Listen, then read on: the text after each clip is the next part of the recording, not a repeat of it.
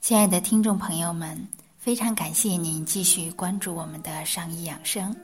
今天啊，我们还是一起来欣赏薛冰老师的《你是百分百的自己》，一切都有意义。除了家务，还有衣着，我呢也开始在平常生活里的一切活动中寻找这种快乐。啊，比如说做饭。看着那些菜在锅里一点点发生变化，你加一点什么东西进去，它就发生一些什么变化。忽然觉得，人生其实也不过如此。原来呀，我跟先生都不爱干活儿，干活呢也很急躁。这边啊菜还没切好，那边油都快着火了。先生就说：“你能不能菜切好了再倒油啊？”我就说。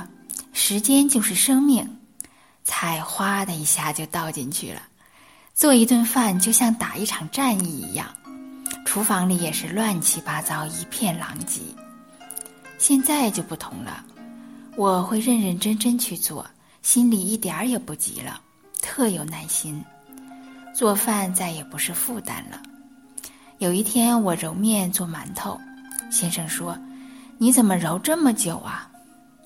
我就说，我正享受呢，和面就像抚摸婴儿的脸一样，特别的柔软。他揉一揉说：“真的，揉面比拉你的手还有感觉呢，像谈恋爱的感觉。”现在呀，像揉面这种活儿，人家根本舍不得让我干了，每次都盼着我们家蒸馒头，为的就是要享受这个揉面的过程。你说这样蒸出来的馒头能不好吃吗？包括吃饭也一样，每一粒米在嘴巴里跳舞的感觉真好。细细品味每一粒的饭香，那种感觉真的很舒服。洗澡的时候也一样，细细的去体会水淋在身上的感觉，能够感受到万物传递的爱。我想啊，这就是为什么圣贤反复教导我们要安住当下。安住当下，生命的品质就会出来。生命如果追求的是快乐，就是在每一件事情里找到快乐，再把这种快乐惠及周边的每一个人。快乐在哪里呢？合一就是爱。核心即是欢，快乐就藏在生活的点点滴滴之中。安住当下，就是与万物合一，而与万物合一的核心是至心一处，带着恭敬心、感恩心，做好正在做的每一件事情。后来呀，我就想。是什么让原来的自己远离了这种来自生活点点滴滴的快乐呢？最主要是观念的问题。我曾经问儿子：“你觉得做一个妈妈的核心是什么呢？”妈妈如果说做到了哪一点儿就行了，或者你最希望有一个什么样的妈妈呢？结果啊，儿子回答说。他最希望有一个快乐的妈妈。我说，我能够生活的很好，可是不快乐。他就说：“妈妈，你活得不快乐多不值呀，不如你也去新西兰旅游吧。”儿子在初二那年去过一次新西兰，他说新西兰真好，每次做梦都还在新西兰。我就说，我不卖书，你拿什么交学费呀？他说，我给你规划一下吧，你可以半年卖书，半年旅游，这样你一生还可以游遍全世界呢。那个时候呢，从表面上看，我的生活什么也不缺，可是儿子的话确实很对，就是缺快乐。拥有的一切有什么值得高兴呢？我也总觉得生命不应该是这个样子，应该是个什么样子又不明白。要做多大的企业，做出多大的成就，仿佛也不对。后来在一位老师的启发下，才知道是自己对快乐的定义错了。再深一层说呢？与其说是对快乐的定义错了，不如说啊是对生命意义的定义错了。生命的意义不是要有多少人感激你，多少人赞叹你，而是要打破自己不符合现实的期待，快乐安心的过好平凡的生活。不是超越平凡，而是甘于平凡。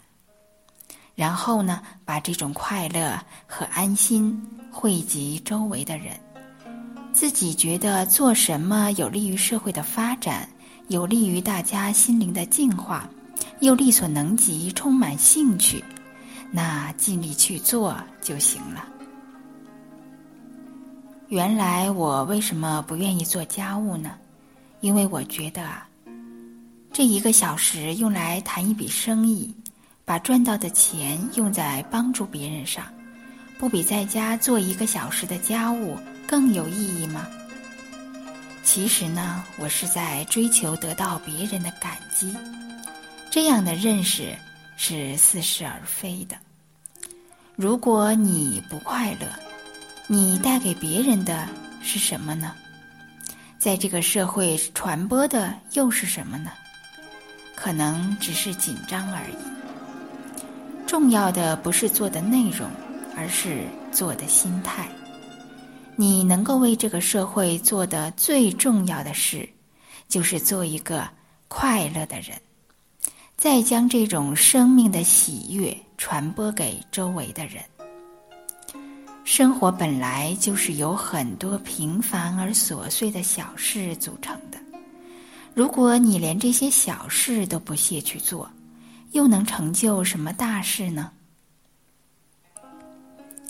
我慢慢明白了，就是这些小事让我们与生命的源头合一，让我们去体会与万物的联系。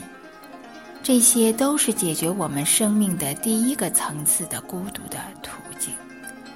生命的意义不在于拥有怎样的成就，在于活出生命的品质。时刻生活在感恩中，时刻拥有喜悦、安详的心境。即便谈一笔生意比做一个小时的家务经济利益要高，但好事也不能够二十四小时去做。正所谓“一张一弛，文武之道”。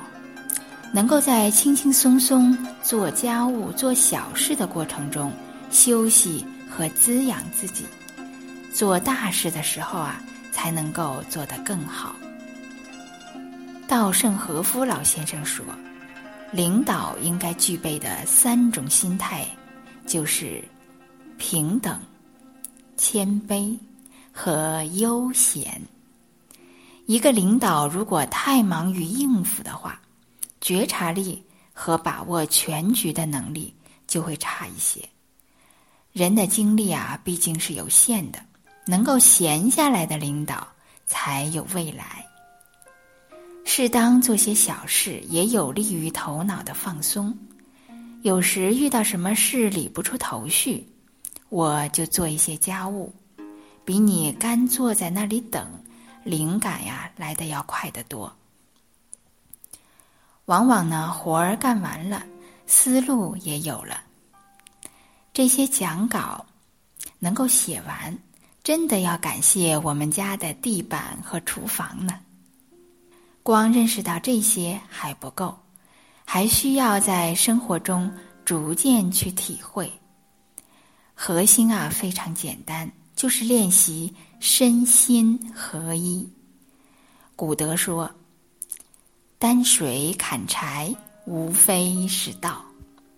单单先把吃饭、说话，在生活中落实好，生命就会有不同的意义了。